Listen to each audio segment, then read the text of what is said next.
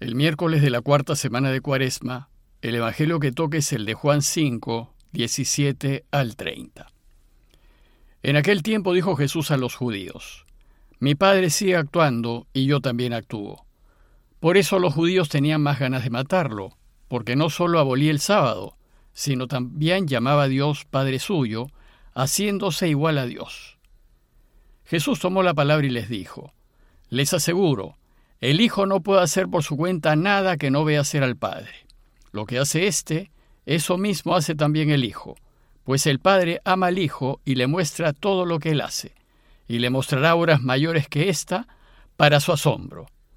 Lo mismo que el Padre resucita a los muertos y les da vida, así también el Hijo da vida a los que él quiere, porque el Padre no juzga a nadie, sino que ha confiado al Hijo el juicio de todos, para que todos honren al Hijo como honran al Padre. El que no honra al Hijo, no honra al Padre que lo envió. Les aseguro, quien escucha mis palabras y cree al que me envió, posee la vida eterna y no se le llamará juicio, porque ha pasado ya de la muerte a la vida. Les aseguro que llega la hora, y ya está aquí, en que los muertos oirán la voz del Hijo de Dios, y los que hayan oído vivirán, porque igual que el Padre dispone de la vida, así ha dado también al Hijo el disponer de la vida. Y le ha dado potestad de juzgar, porque es el Hijo del hombre. No le sorprenda, porque viene la hora en que los que están en el sepulcro oirán su voz. Los que hayan hecho el bien saldrán a una resurrección de vida, y los que hayan hecho el mal a una resurrección de juicio. Yo no puedo hacer nada por mí mismo, según le oigo, juzgo, y mi juicio es justo porque no busco mi voluntad, sino la voluntad del que me envió. Como dijimos en alguna ocasión anterior, el estilo del evangelista Juan es presentarnos un signo seguido de un discurso o diálogo, con el fin de profundizar en el sentido del signo e invitarnos a reflexionar en Jesús. Y hoy, en el diálogo que sigue al tercer signo, nos va a enseñar dos cosas. Primero, que Jesús es el Hijo, y luego que Él da vida y vida eterna. Vimos que a su llegada a la ciudad, Jesús pasó por la piscina de Bethesda, que se encontraba llena de enfermos que buscaban entrar primero al agua para poder sanarse. Y allí se encontró con un paralítico que llevaba 38 años enfermo, sin poderse curar.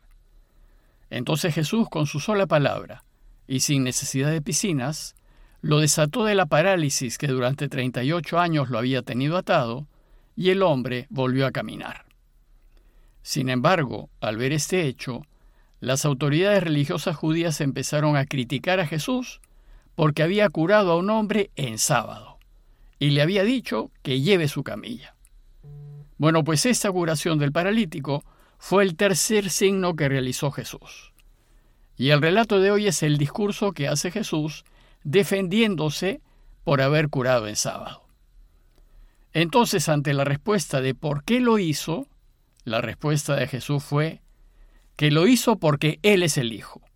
Mi Padre sigue actuando y yo también actúo. Jesús sostiene que Dios trabaja hasta en día de sábado y trabaja siempre para que vivamos.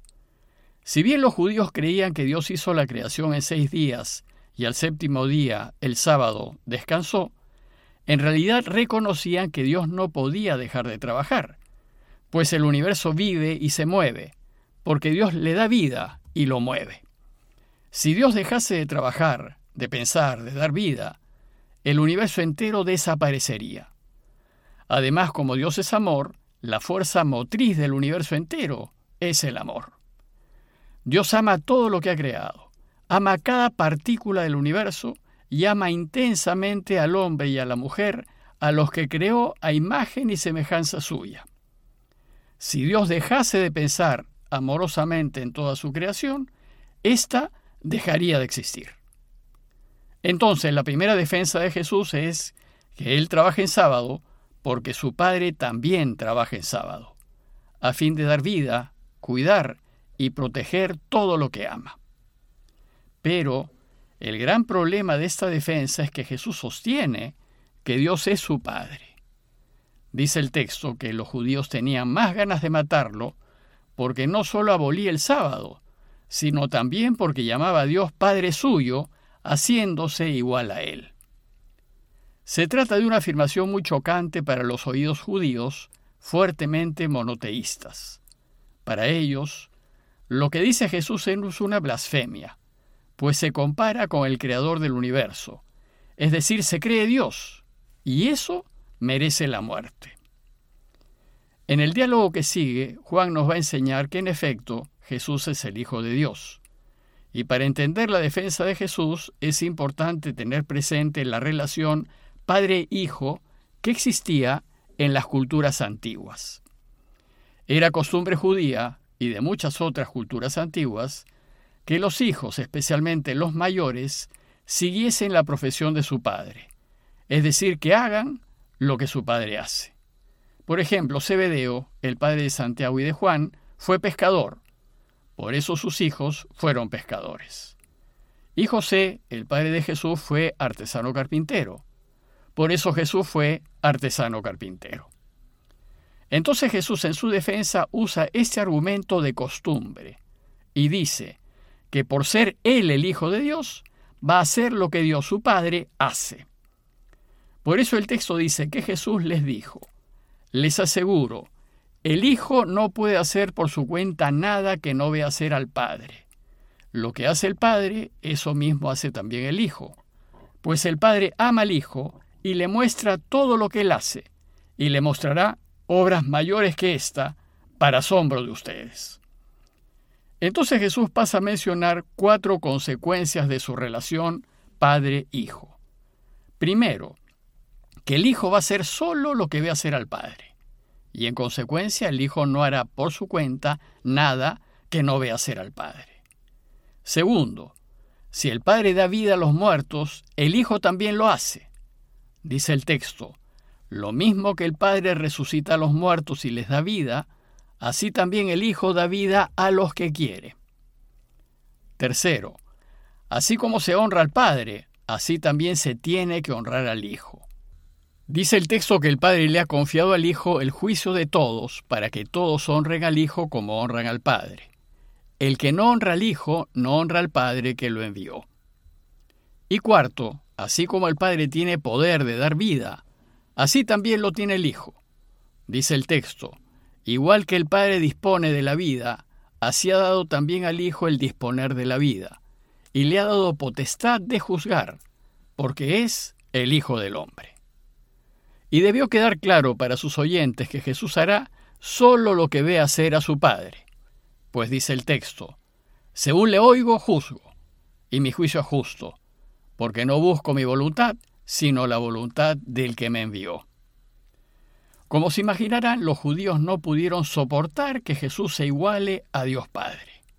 Y ese será uno de los puntos más fuertes de conflicto que Jesús tendrá con las autoridades judías, y que finalmente lo llevarán a la muerte.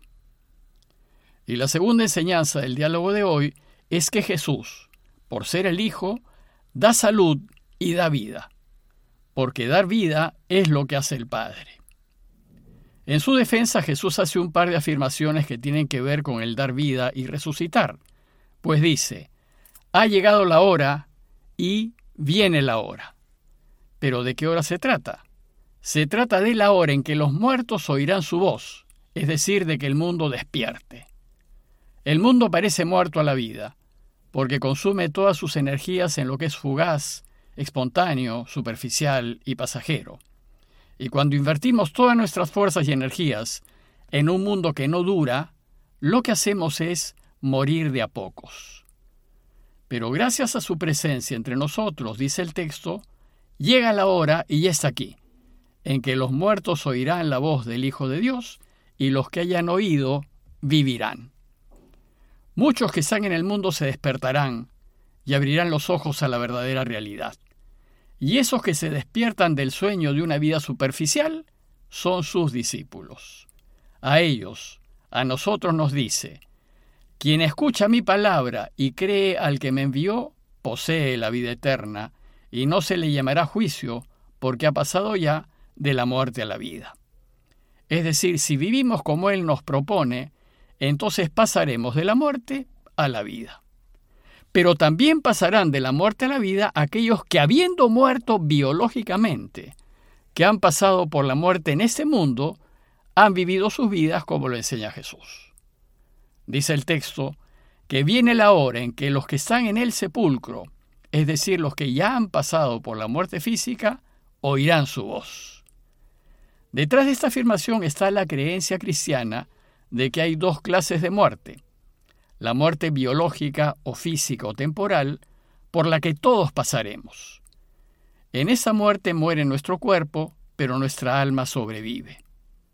Sin embargo, el alma no es la persona fallecida, sino solo una parte de ella. Por tanto, es necesario que el alma recupere su cuerpo físico para que la persona que ha fallecido vuelva a existir.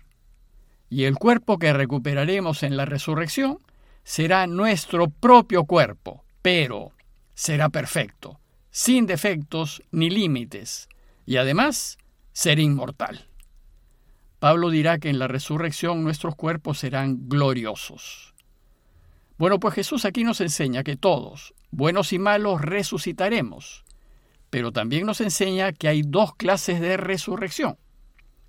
Si los difuntos han hecho el bien durante sus vidas, dice el texto que saldrán a una resurrección de vida, y los que hayan hecho el mal saldrán a una resurrección de juicio. Es decir, quien ha hecho el bien durante su vida resucitará para vivir para siempre, mientras que quien ha hecho el mal durante su vida también resucitará, pero para una segunda muerte que consiste en vivir para siempre, pero sin Dios. Y eso es lo peor que nos puede pasar y que debemos evitar a toda costa.